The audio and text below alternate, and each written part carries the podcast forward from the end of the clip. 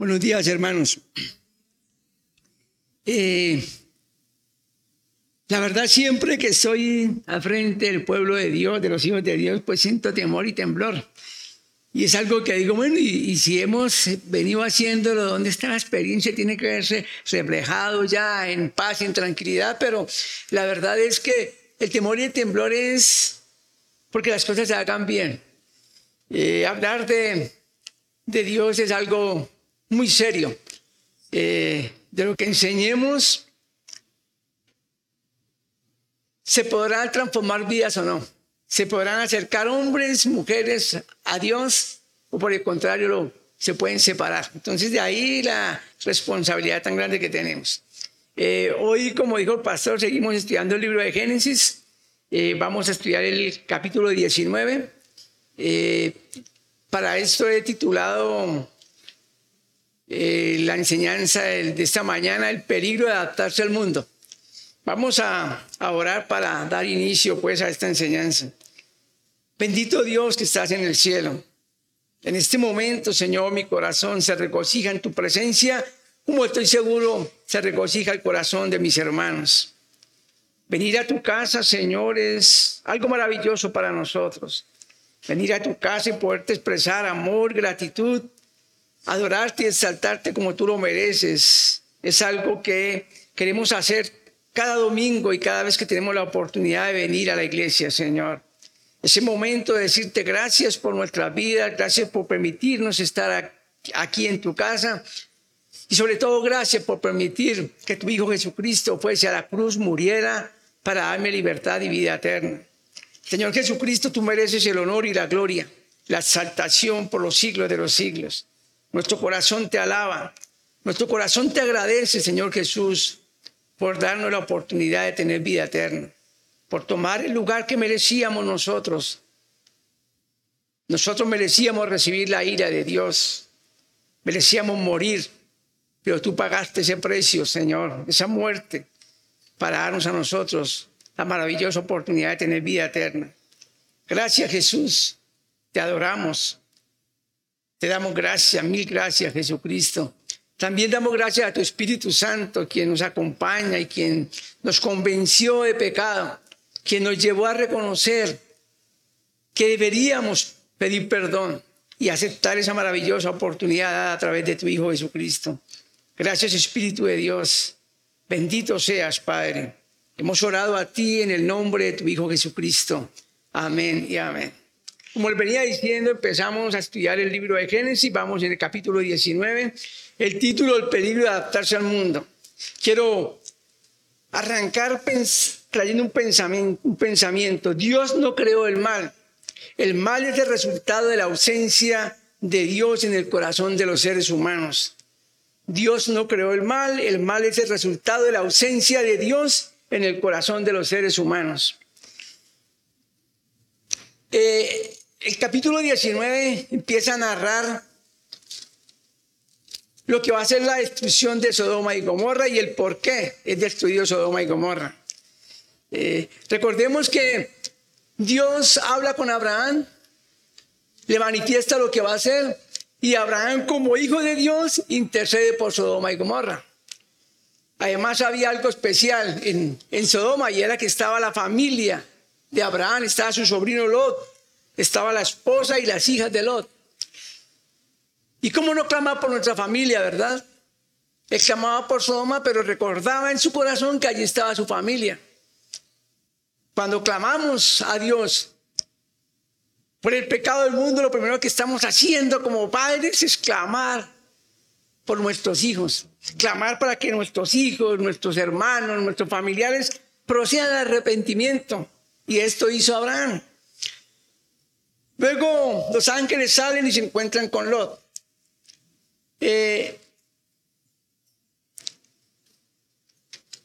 la mayoría de predicaciones que hemos escuchado quizás sobre la destrucción de Sodoma y Gomorra se enfatiza en el pecado sexual de esta región, de estos dos pueblos, Sodoma y Gomorra. Y yo quiero, antes de, cualquier cosa que, le, que que leamos el libro de Ezequiel, capítulo 16, versículo 49 y 50. Lo voy a leer en favor de ustedes. He aquí que esta fue la maldad de Sodoma, tu hermana, soberbia, saciedad de pan y abundancia de ociosidad.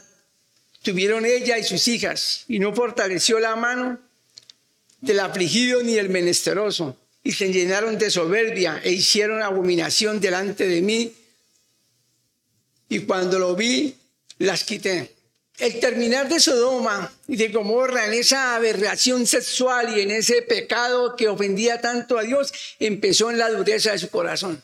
Empezó cuando se dieron cuenta que era una nación rica, que podían vivir en abundancia y endurecieron su corazón a Dios y endurecieron su corazón hacia la gente que estaba a su alrededor, sus empleados, la gente que que les proveía para ellos poder vivir bien. Se endureció el corazón, la riqueza los llevó a la ociosidad, en la, en la ociosidad llegaron los malos pensamientos, se anidaron en el corazón y eso fue lo que dio fruto o rienda suelta a su depravación en todas las áreas. Espiritual, la depravación misma económica y llegaron a cometer actos abominables ante los ojos de Dios. Cuando Dios ve estos actos abominables, pues toma la decisión de destruir, de acabar a Sodoma y Gomorra, ¿verdad? Y como nos, como nos explicaba el, hermano Ricardo, la paga del pecado es muerte. Y Dios obró en justicia. Y Dios destruyó esta, este pueblo por su pecado. Y fue un juicio justo. Dios es justo. Pero ahora miremos, ¿será que Dios dio oportunidades a través de su, la historia de Sodoma y Gomorra para que se acercaran a él? Yo creo que sí, porque es, Dios es justo, ¿verdad? Ahora sí vamos a entrar a estudiar el Génesis 19. Tengo como primer punto, Lot intenta influenciar al mundo. Dios, Lot intenta influenciar en Sodoma. Quiero recordar que por allá en el capítulo 13 de Génesis hay un conflicto entre Lot y Abraham, entre los criados de Lot y los criados de Abraham.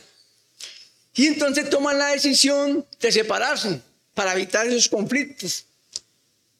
Abraham le da la oportunidad de que él escoja hacia dónde toma camino para luego él tomar camino contrario, ¿verdad? Y Lot pone su mirada en la llanura cercana a Sodoma y a Gomorra, tierra fértil, iba a crecer económicamente porque el territorio, la tierra era fértil y allí podía crecer y podía tener un poder económico.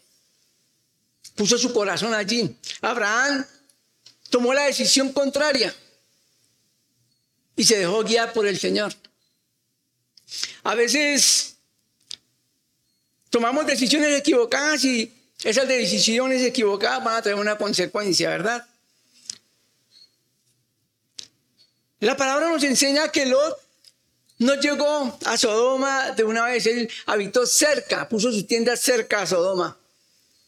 Pero con el transcurrir del tiempo empezó a acercarse, a acercarse hasta que llegó a vivir, a habitar dentro de la ciudad. Podemos ver cuando cuando toman a Sodoma y se llevan a la gente y luego Abraham va y lo rescata a su sobrino y rescata a los habitantes de Sodoma. Y uno podría decir, bueno, ven el poder de Dios, esa es una oportunidad. ¿Cómo Dios lo rescata a través de Abraham? Pero como ellos siguen endureciendo su corazón. Y uno espera, bueno, Abraham se dio cuenta de esto, perdón, Lot se da cuenta de esto, entonces Lot debería de alejarse una vez de Sodoma en reconocimiento de que Dios lo rescató a través de, su tío Abraham, ¿verdad? Pero Lot no, Lot continúa en Sodoma. En el capítulo 19 vemos que Lot ya vive en Sodoma. Vamos a leer Génesis 19, el 1 al 9. Llegaron pues los, los dos ángeles a Sodoma a la caída de la tarde. Y Lot estaba sentado a la puerta de Sodoma. Y viéndolos, Lot se levantó a recibirlos y se inclinó hacia el suelo y dijo, Ahora, mis señores, os ruego que vengáis a casa de vuestro siervo y os hospedéis y lavaréis vuestros pies. Y por la mañana os levantaréis y seguiréis vuestro camino. Y ellos respondieron, no, no, que en la calle nos quedaremos esta noche. Mientras él porfió con ellos mucho y fueron con él. Y entraron en su casa y les hizo banquete y coció panes sin levadura y comieron. Pero antes que se acostasen, rodearon la casa los hombres de la ciudad, los varones de Sodoma, todo el pueblo junto, desde el más joven hasta el más viejo, y llamaron a Lot y le dijeron, ¿dónde están los varones que vinieron a ti esta noche? Sácalos para que los conozcamos. Entonces Lot salió a ellos a la puerta y cerró la puerta tras sí. Y dijo, os ruego, hermanos míos, que no hagáis tal maldad. He aquí, ahora yo tengo dos hijas que no han conocido varón. Os las sacaré fuera y hacer de, y hacer de ellas como bien os pareciere. Solamente que estos varones no hagáis nada, pues que vinieron a la sombra de mi tejado. Y ellos respondieron, quita, quita allá, y añadieron, vino este extraño para habitar en nosotros y habrá de elegirse juez. Ahora te haremos más mal que a ellos. Y hacían gran violencia al varón Lot y se acercaron para romper la puerta. Podemos ver a un Lot que llegó con un conocimiento de, Dios, ¿verdad? Si anduvo con Abraham, seguro Abraham les tuvo que manifestar quién era Dios. Pero se alejó de Abraham y se fue alejando de Dios también. Se adaptó a Sodoma y a Gomorra. Era un hombre que se sentaba en la puerta cuando llegaban los ángeles, estaba sentado a la puerta de la ciudad.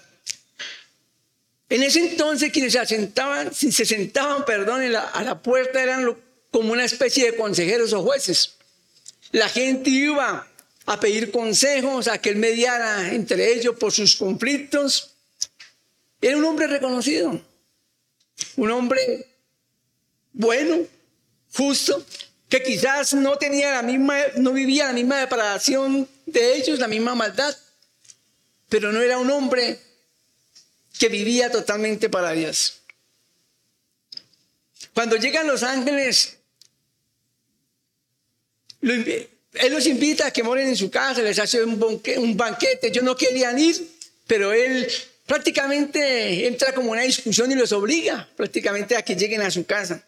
Les hace un banquete, les ofrece pan sin levadura y allí estuvo con ellos.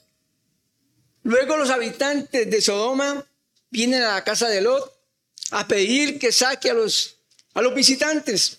¿Querían conocerlos? No. La palabra conozcamos era tener relaciones sexuales con ellos. Eso es lo que ellos querían. Su aberración sexual era tan grande que querían a cualquier modo complacer su carne haciendo lo que fuera. Y en ese momento quisieron abusar sexualmente de los ángeles.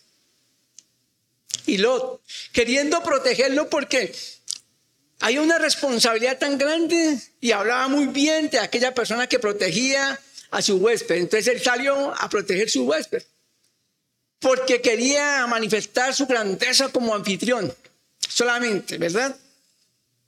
Y miren lo que dice Lot. Entonces salió Dios a, la ellos a la puerta y cerró la puerta tras sí y dijo, os ruego hermanos míos, mire dónde había llegado Lot, llamando hermanos míos, compañeros, amigos, íntimos en relación afectiva, pues, llamándolos hermanos. Lot se había adaptado a Sodoma. Y es un peligro nosotros quienes conocemos la verdad, alejarnos de la verdad y adaptarnos al mundo. Porque cada vez que nos adaptamos al mundo, nos alejamos mucho, mucho más de Dios. Os ruego, hermanos míos, que no haya tal maldad. He aquí, ahora yo tengo dos hijas que no han conocido varón. Vamos a solucionar el problema. Le entrego mis hijas. ¿Dónde, ¿Qué estaba pensando? Si un padre quiere proteger a su familia, ¿cómo va a entregar a sus hijas? Ella está totalmente adaptada, hagan lo que quieran y listo. Lo importante es quedar bien ante los hombres porque pude proteger a mi huésped. Lo importante es quedar bien ante la sociedad sin importar cómo quedo ante Dios. Y quiso entregar a, perdón, y quiso entregar a sus hijas. Pero la gente de Sodoma quita ya y añadieron, vino este extraño para habitar entre nosotros y habrá de elegirse juez. En ese momento se olvidaron que era un hombre bueno al cual iban a pedirle consejo. En ese momento se llenaron de ira porque no les permitía satisfacer sus deseos, ¿verdad?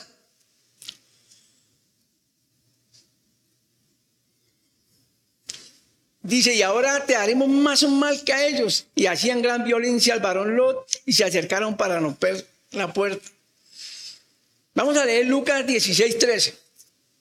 Ningún siervo puede servir a dos señores, porque o aborrece al uno y amará al otro, o estimará al uno y menospreciará al otro. No puede servir a Dios y a las riquezas. Cuando Lot pretendió servir a Dios teniendo su mirada en las riquezas, teniendo su mirada en el mundo, fracasó. Por eso vemos aquí un hombre adaptado, un hombre complaciente. No podemos decir que hacía o él participaba de esos actos inmorales, pero era un hombre que se había adaptado, ¿verdad? Era un hombre que de una manera había dejado a Dios a un lado, porque la palabra nos está diciendo, no podemos servir a dos señores, porque aborrecerá al uno y amará al otro. ¿Qué nos está diciendo el Señor? Aman al mundo, me aman a mí. Pero no podemos amar a Dios y amar al mundo, amar a Dios y poner nuestro corazón y nuestros deseos en las riquezas y en la vanagloria de este mundo. Primera de Juan 2, 15, 17. No améis al mundo ni las cosas que están en el mundo. Si alguno ama al mundo, el amor del Padre no está en él. Clarito, ¿verdad? Si alguno ama al mundo, como los amó al mundo, el Padre no está en él. Porque todo lo que hay en el mundo, los deseos de la carne, los deseos de los ojos y la vanagloria de la vida, no provienen del Padre, sino del mundo. Y el mundo pasa y sus deseos, pero el que hace la voluntad de Dios permanece para siempre. ¿Quiénes permanecen para siempre? Los que hacen la voluntad de Dios, los que conocen a Dios. Porque no podemos hacer la voluntad de Dios si desconocemos a Dios, si desconocemos su palabra. De ahí la gran importancia de tener comunión con Dios, de leer las escrituras, de orar, de apartar tiempo en nuestra vida para comunicarnos con Él, para permitir que Él nos enseñe y para que Él empiece a moldear nuestra vida y nos empiece a llevar de su mano para poder vivir como Él desea que vivamos. El que hace la voluntad de Dios permanece para siempre. Maravilloso, ¿verdad? Solo el que hace la voluntad de Dios. Vamos a leer Colosenses 3.1.3. Si pues habéis resucitado con Cristo, buscad las cosas de arriba donde está Cristo, sentado a la diestra de Dios. Poned la mira en las cosas de arriba, no en la tierra, porque habéis muerto y vuestra vida está escondida con Cristo en Dios. Cuando hemos aceptado al Señor Jesucristo como nuestro único y suficiente Salvador, hemos pasado de muerte a vida eterna. Por su gracia. No hicimos nada. Merecíamos, al igual que el pueblo de Sodoma, la muerte producto de nuestra manera absurda y pecaminosa de vivir. Pero Cristo pagó el precio por nuestra vida eterna. El poder entender esto nos tiene que llevar a poner la mira en las cosas de Dios, en las cosas de arriba y no en la tierra. Porque hemos muerto, porque habéis muerto y vuestra vida está escondida en Cristo, con Cristo en Dios. A veces, a veces nos creemos como tan santos y como que sí, yo estoy poniendo toda mi mira y estoy viviendo como Dios manda, y entonces nos vamos a un lado contrario, y entonces estamos juzgando, juzgando y condenando nosotros al mundo. Cuando no es nuestra, nuestra, no debemos tener esa posición en el que juzga y condena a Dios, y condena a Dios, nosotros no. Nosotros estamos llamados, luego de poner la mirada en Dios, a clamar, como hizo Abraham, por ese pueblo, por la gente que aún no conoce de Cristo, ¿verdad? Hace un tiempo llegó a, trabajar conmigo allá en la fábrica dos personas. Era el tío y la sobrina, el tío homosexual y la sobrina lesbiana. Y bueno, y, y alguien que trabaja conmigo empezó a escandalizarse, pero ¿qué pasa? ¿Y cómo va a permitir eso? No lo estaba permitiendo Dios, yo lo estaba permitiendo Dios. Y había quizás un plan de Dios para que llegaran allí. ¿Soy yo el indicado para echarlo? ¿Soy yo el indicado para condenarlo? No vayas al mundo. Tú eres un pecador, vete al mundo, muere en el mundo. No. ¿Verdad? Si mi mira está puesta en Dios, yo puedo entender que mi obligación es interceder por ellos y enseñarles la palabra. Estas dos personas no duraron mucho. Había alguien también trabajando indignado porque estaban allí, molesto porque estaba allí, conocedor de la palabra, con la mira puesta en Dios, entre comillas, pienso, y se ofendía de tal manera que sacaba su celular y ponía música cristiana a full volumen. Guerra espiritual. Esa es la manera, guerra espiritual. Vamos a sacarlos de este lugar o se convencen de pecado o se van de este lugar. Estamos llamados a eso. O estamos llamados a enseñarles y a tener misericordia a ellos y enseñarles la palabra. No duraron mucho. Me llamaron, me dijeron, y es que nos sentimos incómodos también porque eh, esta persona como que no hace sino echarnos pullas y todo este cuento. Y qué tristeza en mi corazón, de verdad. Pienso que se perdió una bonita oportunidad, quizás de rescatar a dos personas del castigo eterno. Religiosidad. Y muchas veces creemos, no, tengo la mirada puesta en Dios. Pero esa mirada se ha desenfocado, me he convertido en un religioso, adaptado al mundo. ¿Verdad? Ahora soy un religioso adaptado al mundo y juzgo y condeno. Eso me corresponde a mí. Le corresponde al Señor. Amén. Como segundo punto, vamos a ver ¿Qué sucede cuando pierdes intimidad con Dios? Dice, cuando pierdes intimidad con Dios, pierdes credibilidad en el mundo.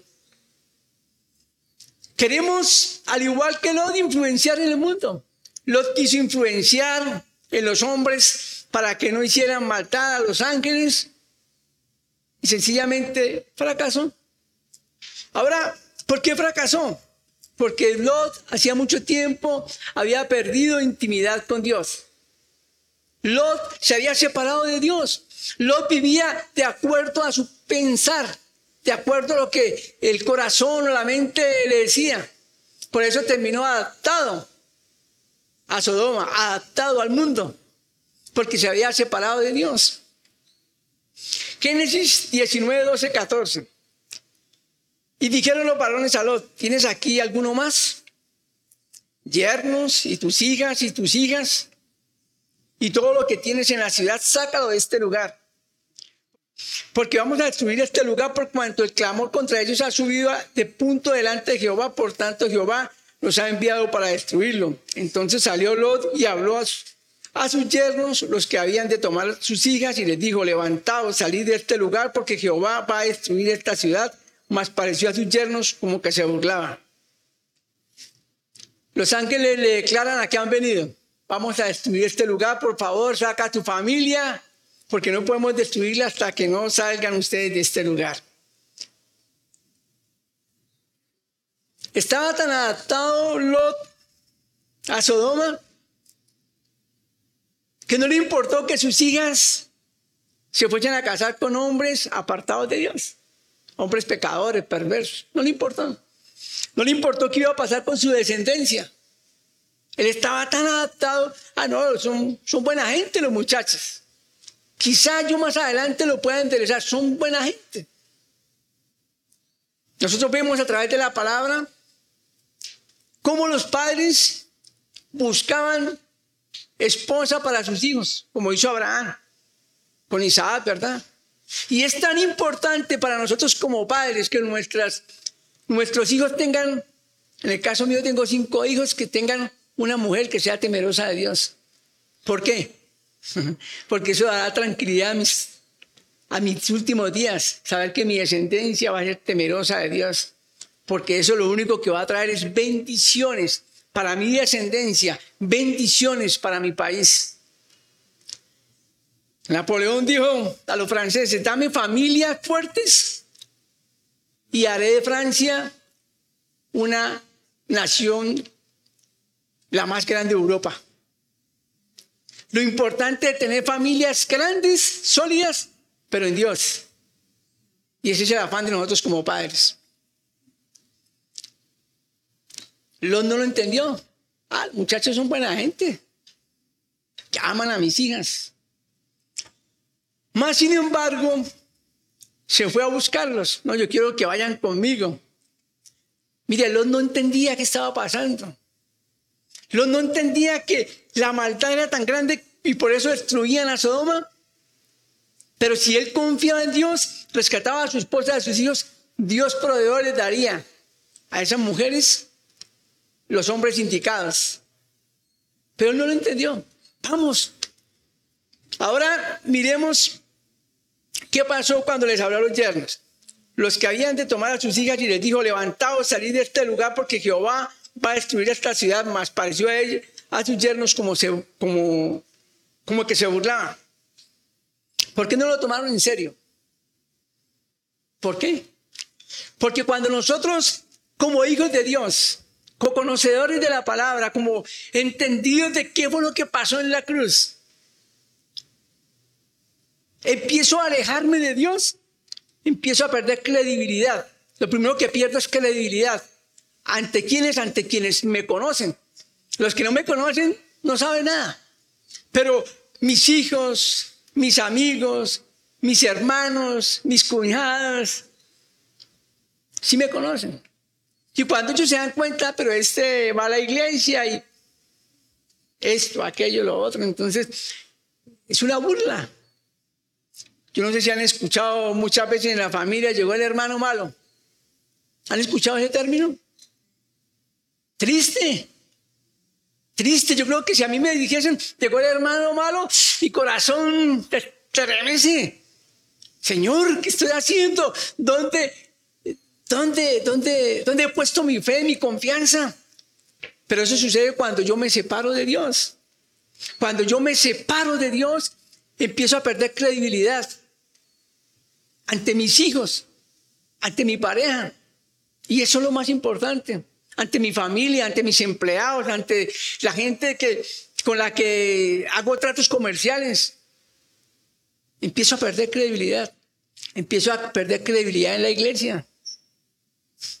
¿Será que nos damos cuenta cuando alguien ha empezado a separarse de Dios? Yo creo que sí. La manera de hablar, la manera de accionar. Y empezamos a perder credibilidad. Nosotros estamos llamados a ser luz del mundo, ¿verdad? Vamos a leer Isaías 9:2. El pueblo que andaba en tinieblas vio gran luz. Los que moraban en tierra de sombra de muerte, luz resplandeció sobre ellos. Mateo 5, 14, 16. Vosotros sois la luz del mundo. Una ciudad asentada sobre un monte no se puede esconder, ni se enciende una luz y se pone debajo de un almud, sino sobre el candelero y alumbra a todos los que están en casa. Si alumbra vuestra luz delante de los hombres, Así alumbre, perdón, así alumbre vuestra luz delante de los hombres para que vean vuestras buenas obras y glorifiquen a vuestro Padre que está en los cielos. ¿A qué estamos llamados? A hacer luz. ¿Y cuándo llega la luz a nosotros? El Señor Jesucristo dijo, yo soy la luz del mundo. Cuando yo he reconocido mis pecados, he pedido perdón, y he pedido a, Cristo que more en mi vida. Desde ese momento, la luz de Cristo está en mí. La luz de Cristo está en mí. Ya no vivo yo, mas Cristo vive en mí. Por eso yo debo ser luz, porque Cristo es luz, ¿verdad? Lucas 11:35. Mira, pues no suceda que la luz que en ti hay sea tinieblas. Qué buen pensamiento, qué buena palabra. Analizar cómo estamos viviendo. ¿Somos luz o no? En unos cuantos meses estamos viviendo el mes de las luces, de las luces intermitentes. Hermosa, ¿verdad? Cambia de colores y a veces la admiramos. Y qué hermosura, como decoraron este árbol, qué hermosura, como decoraron tal centro comercial. La luz intermitente. ¿Qué clase de luz somos? ¿Somos intermitentes? ¿Tenemos luz cuando venimos a la iglesia? Cuando escuchamos el mensaje decimos, gloria a Dios, qué palabra. Y salgo confrontado y salgo alegre. Soy luz. Estoy lleno de luz cuando vengo el miércoles a la, oración. Oh, Cristo está en mí, hemos podido escuchar la palabra, hemos orado. Soy luz del mundo. ¿Y qué pasa cuando estamos fuera de la iglesia? ¿Qué pasa cuando estamos fuera de casa? Cuando vamos en la calle y pasa esa mujer hermosa. ¿Qué pasa cuando estamos sentados con nuestros amigos en ciertas conversaciones? ¿Qué pasa cuando estamos jugando un partido de fútbol? Es sencillo. Y nos enojamos porque nos hicieron el gol o porque eh, la persona con la que estamos jugando nos tocó demasiado fuerte y entonces sale a relucir el enojo, la ira y a veces hasta las malas palabras. Estamos llamados a hacer luz, pero no luz intermitentes. Mire mi hermano, para poder estar seguros de que nuestra luz no se apague, tenemos que estar conectados con Dios a través de su palabra, a través de la oración, a través de escuchar el mensaje y meditarlo. Escuchamos el mensaje, si no tomamos apunte lo podemos ver luego a través de las redes. Y ese mensaje, poderlo aplicar para poder vivir conforme Dios quiere. Vosotros sois la luz del mundo. Eso intentó ser ser la luz en Sodoma y Gomorra pero era luz, era una luz totalmente intermitente. Era luz cuando daba un consejo, cuando mediaba en los problemas, pero cuando quería entregar a sus hijos, a sus hijas. O somos o no somos. Alguien me dijo, si eres, serás. Y yo no lo entendía. Si eres un hombre entendido, serás un hombre que buscará a Dios y se hará luz en medio de las tinieblas. Miremos cómo está nuestro país en relación a cómo estaba Sodoma. Yo digo que prácticamente igual. Como dijo el hermano Ricardo, con la gravedad de que ahora lo podemos ver todo el pecado y nos invitan a tantas cosas a través de los medios de comunicación, la internet, películas, tantas cosas, acompañado de la aprobación de los hombres que están a cargo de dirigir nuestra nación. Esa es una realidad. Esa es una realidad. A lo bueno llaman malo y a lo malo llaman bueno. ¿Y qué tenemos que hacer nosotros ante todo esto? ¿Pelear con el Estado? ¿Hacer protestas? Dos cosas podemos hacer inclinar nuestras rodillas ante el Padre, clamar por nuestra nación como hizo Abraham por Sodoma, alimentarnos de la palabra y predicar esa palabra, ser luz en medio de las tinieblas. Nuestro país está pasando un momento muy difícil, violencia, la homosexualidad, el lesbianismo, la prostitución. Y muchos de los que Estamos en la luz. Somos indiferentes ante aquellas personas que van o que están siendo condenadas a la muerte eterna por no reconocer su pecado y por no reconocer que Cristo es el Salvador de sus vidas. Somos tan indiferentes, somos tan indolentes que el habitante de calle no nos duele. Que la condición de esa prostituta que vemos en la calle no nos duele. ¿Cuántas veces oramos? Yo tengo mi empresa en un sitio del centro y el sitio es bastante complicado, muchos indigentes, eh, mucha droga, prostitución.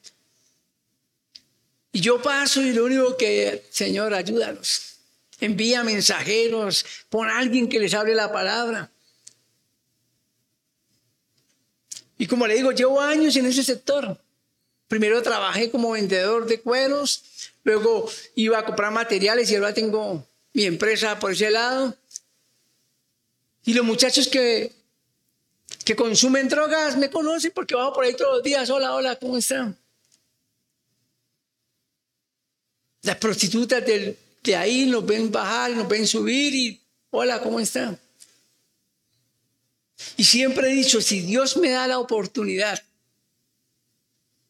con sabiduría, de predicarle, lo voy a hacer. Yo no le niego el saludo. A veces voy con mi esposa y me toca, me toca frenarme de saludar porque hay que ser sabio, ¿no? A veces la, la pareja no va a entender, quizás, eso puede pasar. Pero sí clamo a Dios para que me dé un espacio para poderle predicar a esos drogaditos, a esa prostituta, a ese delincuente, porque quiero desarrollar el ministerio evangelístico al cual hemos sido llamados todos y cada uno de nosotros. Obviamente hay que hacerlo con sabiduría, porque como nos conocen los dueños de almacén y los otros fabricantes, y si me ven aquí hablando con la prostituta, no van a pensar, y Miguel está predicando la palabra. Miguel está haciendo algo indebido. Sabiduría. Pero que tenemos que buscar un espacio y pedírselo a Dios, tenemos que hacerlo. Porque nuestro corazón, en el corazón de alguien que diga Cristo vive en mí, no puede haber indolencia, indiferencia por el que está perdiendo. Abraham fue un ejemplo. Intercedió por Sodoma. Obviamente su corazón también estaba ahí clamando por su sobrino y su familia. Pero un ejemplo maravilloso y grande fue el Señor Jesucristo. No se acercó él a aquella mujer que iban a apedrear y él dijo, el que esté libre de pecado lance la primera piedra. Y todos aquellos que se creían justos, buenos, empezaban a votar, a soltar las piedras de su mano. No sé si no nos enseñó Jesucristo eh, amor y compasión, misericordia. Cuando habló con aquel hombre que recaudaba los impuestos, Ávaro, no lo hizo el Señor. ¿No tuvo el Señor compasión de aquellos enfermos? Ya no vivo yo, más Cristo vive en mí. Y si Cristo realmente vive en mí, yo tengo que tener compasión, misericordia por aquellos que se están perdiendo.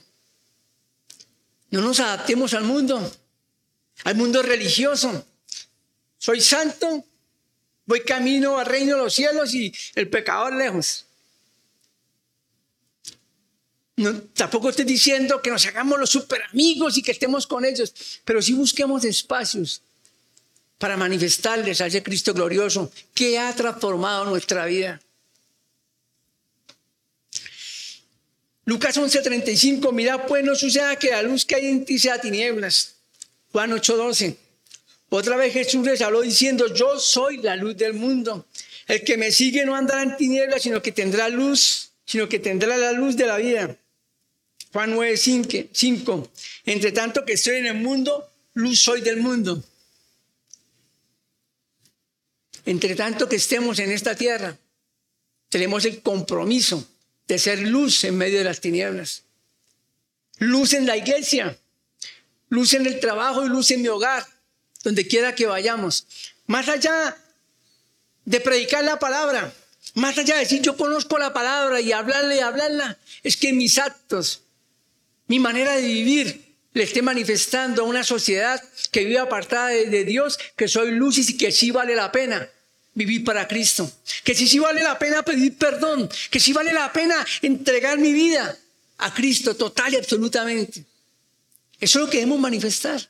El amor de Dios en nosotros hacia aquellas personas que aún no le conocen. Y que por la gracia de Dios un día le van a conocer. Vamos a ver, el tercer punto. No te detengas. Génesis 19, el 15 al 25 dice, al rayar el alba, los ángeles daban prisa a Lot, diciendo, levántate, toma tu mujer y tus dos hijas que se hallan aquí para que no perezcas en el castigo de la ciudad. Y deteniéndose de él, los varones lo hicieron de sus manos y de la mano de su mujer y de las manos de sus dos hijas, según la misericordia de Jehová para con él, y lo sacaron y lo pusieron fuera de la ciudad. Le acaban de decir a Lot, vamos porque vamos a destruir la ciudad. Y Lot se detiene. No comprende lo que está sucediendo.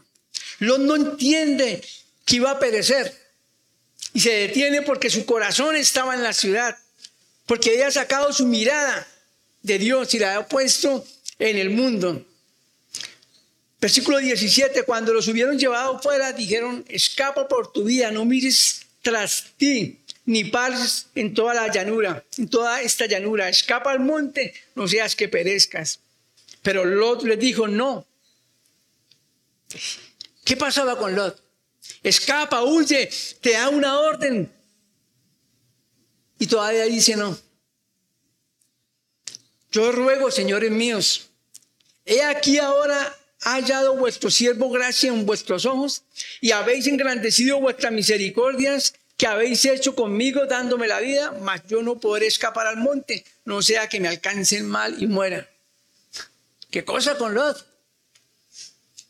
¿Será que no entendió que Dios huye? Porque no podemos hacer nada hasta que tú estés a salvo. Y él no entendía.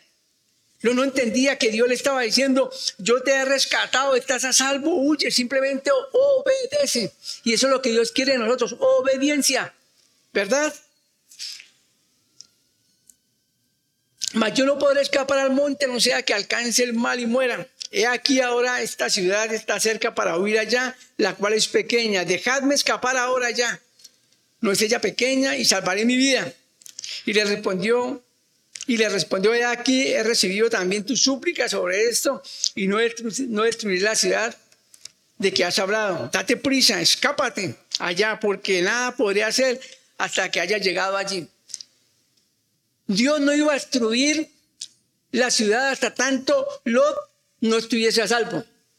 Pero Dios le estaba diciendo, huye al monte. Lot le dice, no, es que no alcanzo a llegar al monte porque voy a morir. Él no entendía que Dios le estaba diciendo, le estoy protegiendo la vida. Huye. No iba a destruir Sodoma y Gomorra hasta que él no hubiese llegado a ese monte. Pero él dice, no, déjame escapar a la ciudad. Y Dios le ratifica, no haré nada, no puedo, porque nada podré hacer hasta que haya llegado allí. Por eso fue llamado el nombre de la ciudad Soar.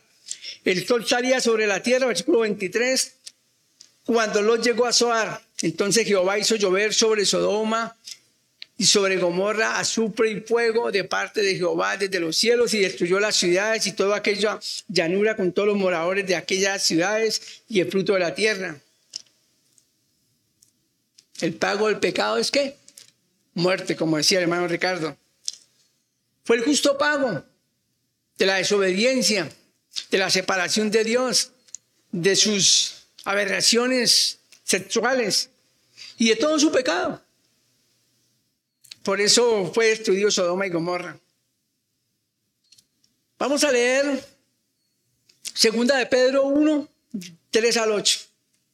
Como todas las cosas que pertenecen a la vida y a la piedad nos han sido dadas por su divino poder, mediante el conocimiento de aquel que nos llamó por su gloria y excelencia, por medio de las cuales nos ha dado preciosas y grandísimas promesas para que por ella llegases a ser participantes de la naturaleza divina, habiendo oído de la corrupción que hay en el mundo a causa de la concupiscencia. Y vosotros, también poniendo toda diligencia por esto mismo, añadida a vuestra fe virtud, a la virtud conocimiento, al conocimiento dominio propio, al dominio propio paciencia, a la paciencia piedad, a la piedad afecto fraternal y al afecto fraternal amor, porque si estas cosas están en vosotros y abundan, no os dejarán estar ociosos, sin fruto en cuanto al conocimiento de nuestro Señor Jesucristo.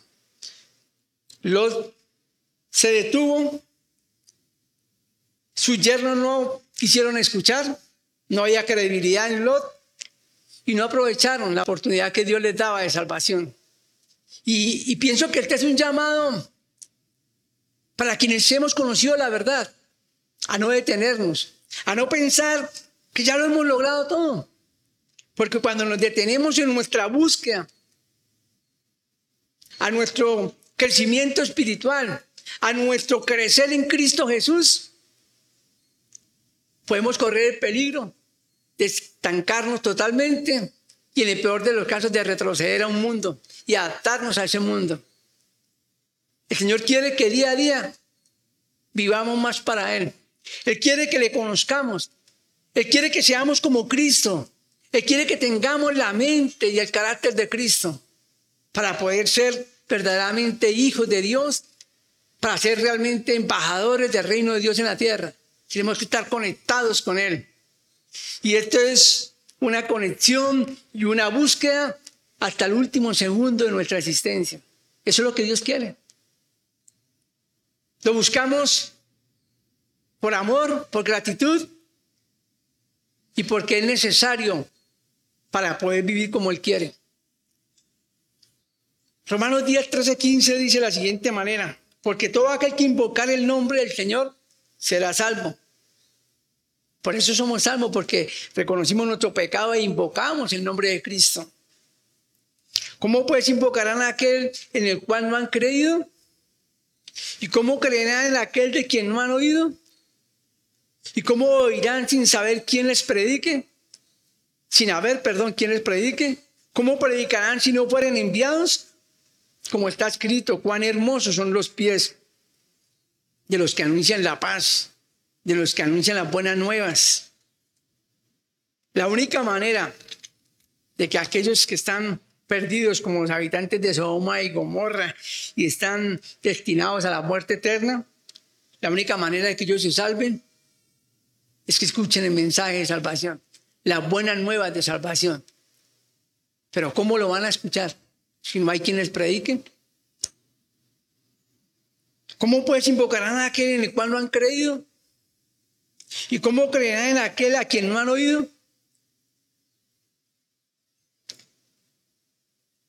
¿Y cómo lo van a, cómo lo van a escuchar si los hijos de Dios se han detenido? Si los hijos de Dios han llegado hasta acá, soy salvo, voy a la iglesia, predico en la iglesia, maravilloso. Hago esto, aquello en la iglesia, predico en mi casa quizás. Pero los que están en el mundo, ¿cómo van a ser salvos si no hay quien le predique? ¿Y quiénes son los encargados de predicar la verdad? sino son aquellos que han conocido la verdad. Jesucristo dijo, yo soy el camino, la verdad y la vida. Nadie va al Padre si no es por mí. ¿Cómo van a ir al Padre si no conocen a Cristo? Si ninguno de nosotros le predicamos. Y ese es el llamado que Dios nos hace a predicar a tiempo y fuera de tiempo. A tiempo y fuera de tiempo. Llevarles el mensaje acompañado de una vida recta de una vida temerosa de Dios, manifestándoles el amor de Dios a través de nosotros. Aquel, hace tiempo hablábamos con el hermano Ricardo una noche que nos reunimos, el grupo de varones, si estamos preparados para que llegue una pareja homosexual a nuestra iglesia, si estamos preparados para que llegue una pareja lesbiana a nuestra iglesia. Quizás el que está al lado se pare y los dejemos solos. O quizá le manifestemos el amor de Dios. Quien convence el pecado de Dios, no nosotros. Pero ellos van a ver a, Dios, el amor de Dios a través de nosotros, de nadie más. A través de nosotros. Y van a conocer la verdad a través de nosotros. Conoceréis la verdad y ella os dará libre. Somos libres, gracias a Dios. Y es nuestro deber como hijos de Dios, que valoramos la libertad y que valoramos ese sacrificio hecho por Cristo en la cruz, es nuestro deber predicar a Cristo. Y que muchos procedan al arrepentimiento como procedimos nosotros, para honra y gloria de Cristo. Amén. ¿Y cómo predicarán si no fueren enviados? ¿Han leído Mateo 28? La gran comisión. Creo que todo, ¿verdad? Como está escrito, cuán hermosos son los pies de los que anuncian la paz, de los que anuncian las buenas nuevas. Hermano, este, este mensaje, cuando empecé a estudiarlo, dije, bueno, pues bueno sería hablar del homosexualismo y que Dios los aborrece y que es un pecado. Sí, todos sabemos que es un pecado. Y que no es cuestión de hormonas, es una mentira. Es algo que ha nacido en el corazón del hombre como, como el pensamiento que, dije al comienzo, Dios no creó el mal, el mal es el resultado de la ausencia de Dios en el corazón de los seres humanos. Como están ausentes de Dios, todo pueden hacer. Y empiezan a hacer un mundo de locuras que son abominables ante Dios. Nosotros, si algo no debemos hacer es detenernos. No podemos detenernos en la búsqueda de Dios, en, la manera de buscar cómo vivir en santidad, entendiendo que vamos a fallar como seres humanos y entendiendo que tenemos abogado, que es Cristo Jesús.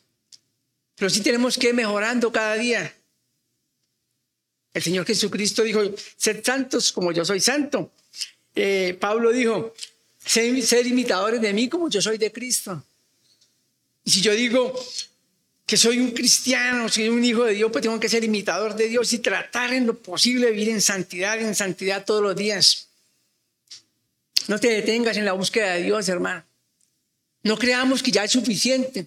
No creamos que porque llevamos 20 años, 30 años, 5 años en el Evangelio ya estamos bien. No creamos en esa, en esa falacia, en esa mentira. He sido rescatado por Cristo. Palabra me la sé. Yo me conozco la palabra, he leído la Biblia 50 mil veces. No te detengas, hermano. Cada vez que la leemos, Dios nos enseña algo.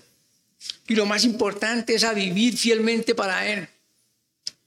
Y nos recuerda la condición pecaminosa en que vivíamos y la condición pecaminosa en que viven muchas personas que aún no, no le conocen. Y nos recuerda que somos nosotros los llamados a predicar la verdad a tiempo y fuera de tiempo, dice la palabra.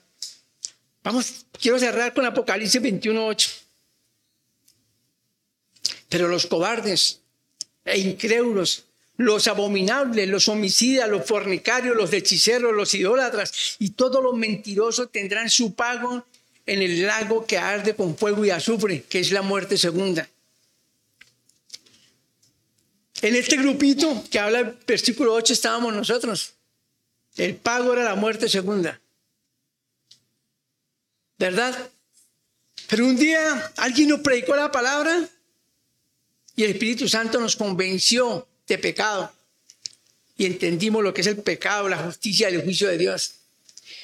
El Espíritu Santo nos llevó a entender la justicia dada a través de Jesucristo a morir en la cruz. Y nos dio a entender el juicio que vendrá sobre todos aquellos que no han reconocido a Jesucristo como su único y suficiente Salvador. No se detenga, mi hermano,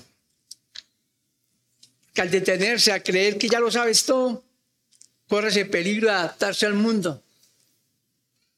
Y si nos adaptamos al mundo, todos sabemos que la salvación no, no la perdemos, pero no vamos a ser funcionales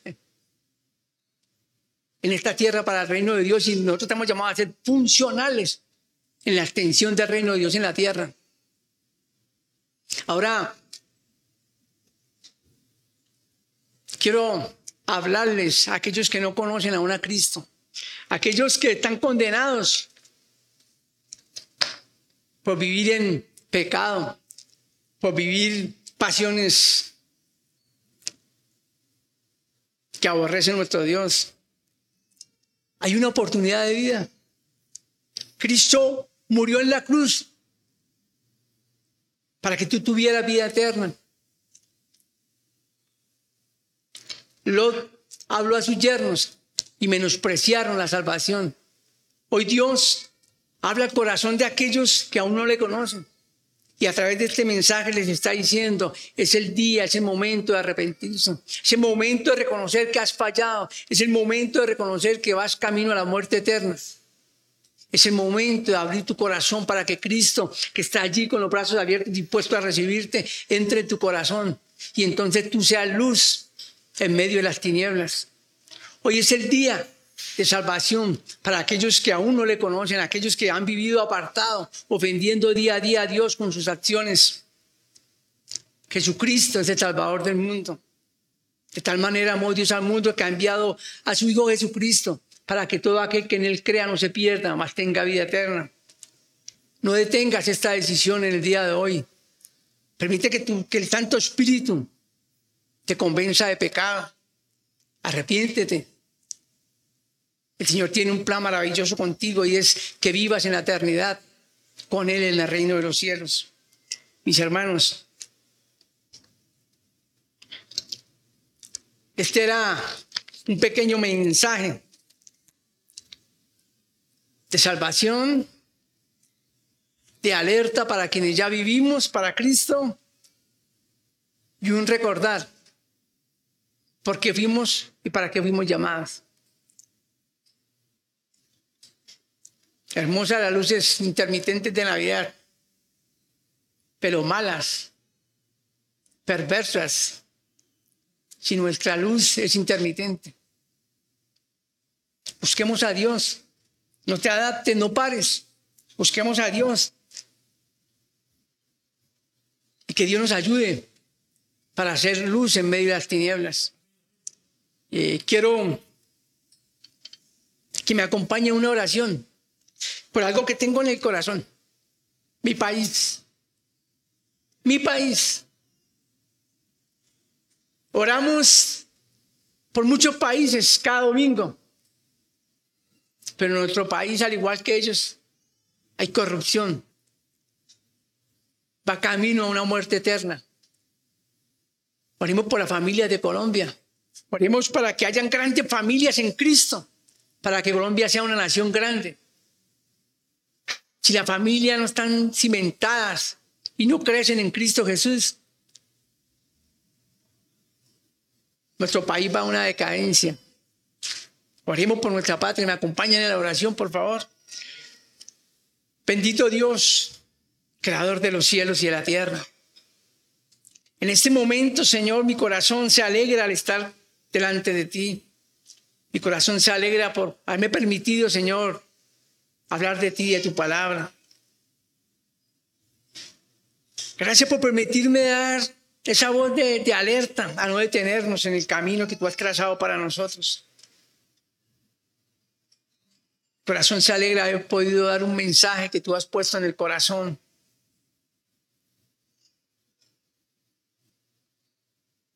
De buscar, Señor, la santidad y ser luz en medio de este país que tanto necesita la luz de Cristo.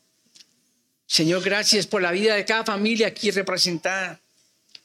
Gracias, Señor, porque hoy la indolencia, la indiferencia por el pecador, por el que está en tinieblas, sale en nuestro corazón. Hoy podemos decir, tenemos el corazón de Dios, tenemos el corazón de Cristo, un corazón misericordioso, amoroso, un corazón humilde, un corazón compasivo. Por eso, Señor, te presentamos a nuestra patria, nuestra Colombia que se desangra, nuestra Colombia que va camino a un abismo, Señor, que se ha adaptado al mundo y que está aprobando leyes y que está siendo gobernada, Señor, por hombres apartados de ti. Hemos podido ver cómo alcaldes, ministros, homosexuales, lesbianas están dirigiendo nuestra nación. Oramos por ellos, Señor. No los estamos juzgando, no los estamos condenando, oramos por ellos para que alguien, entendiendo el compromiso de predicar la palabra, les predique a ellos y que ellos puedan sentir la necesidad de pedir perdón y que ellos puedan acceder, Señor, a esa gracia maravillosa dada por tu Hijo Jesucristo. Señor, ten compasión y misericordia de Colombia. Y haz de tus hijos, Señor, esos guerreros que se levantan día a día a clamar, a interceder como Abraham. Nosotros lo hagamos por Colombia, Señor, por Bucaramanga. Señor, ayúdanos. Ayúdanos, Señor, a manifestar tu amor. Ayúdanos, Señor, a vivir de tal manera que muchos quieran vivir como nosotros vivimos. Y esto no para orgullo nuestro, sino para gloria tuya, Señor. Para gloria tuya, porque fuiste tú el que pagaste el precio de este vivir, Señor. Fuiste tú quien en la cruz derramaste la sangre para que yo tuviese una vida diferente, Señor. Gracias, Jesús. Gracias te damos, Señor, por esta reunión. Te pido, Señor, nos permita pensar en lo que se ha hablado en esta mañana y que podamos, Señor, manifestar la misericordia a los perdidos. Muchas gracias, Señor, por escuchar mi oración. He orado a ti en compañía de mis hermanos, en el nombre glorioso de tu Hijo Jesucristo. Amén y amén.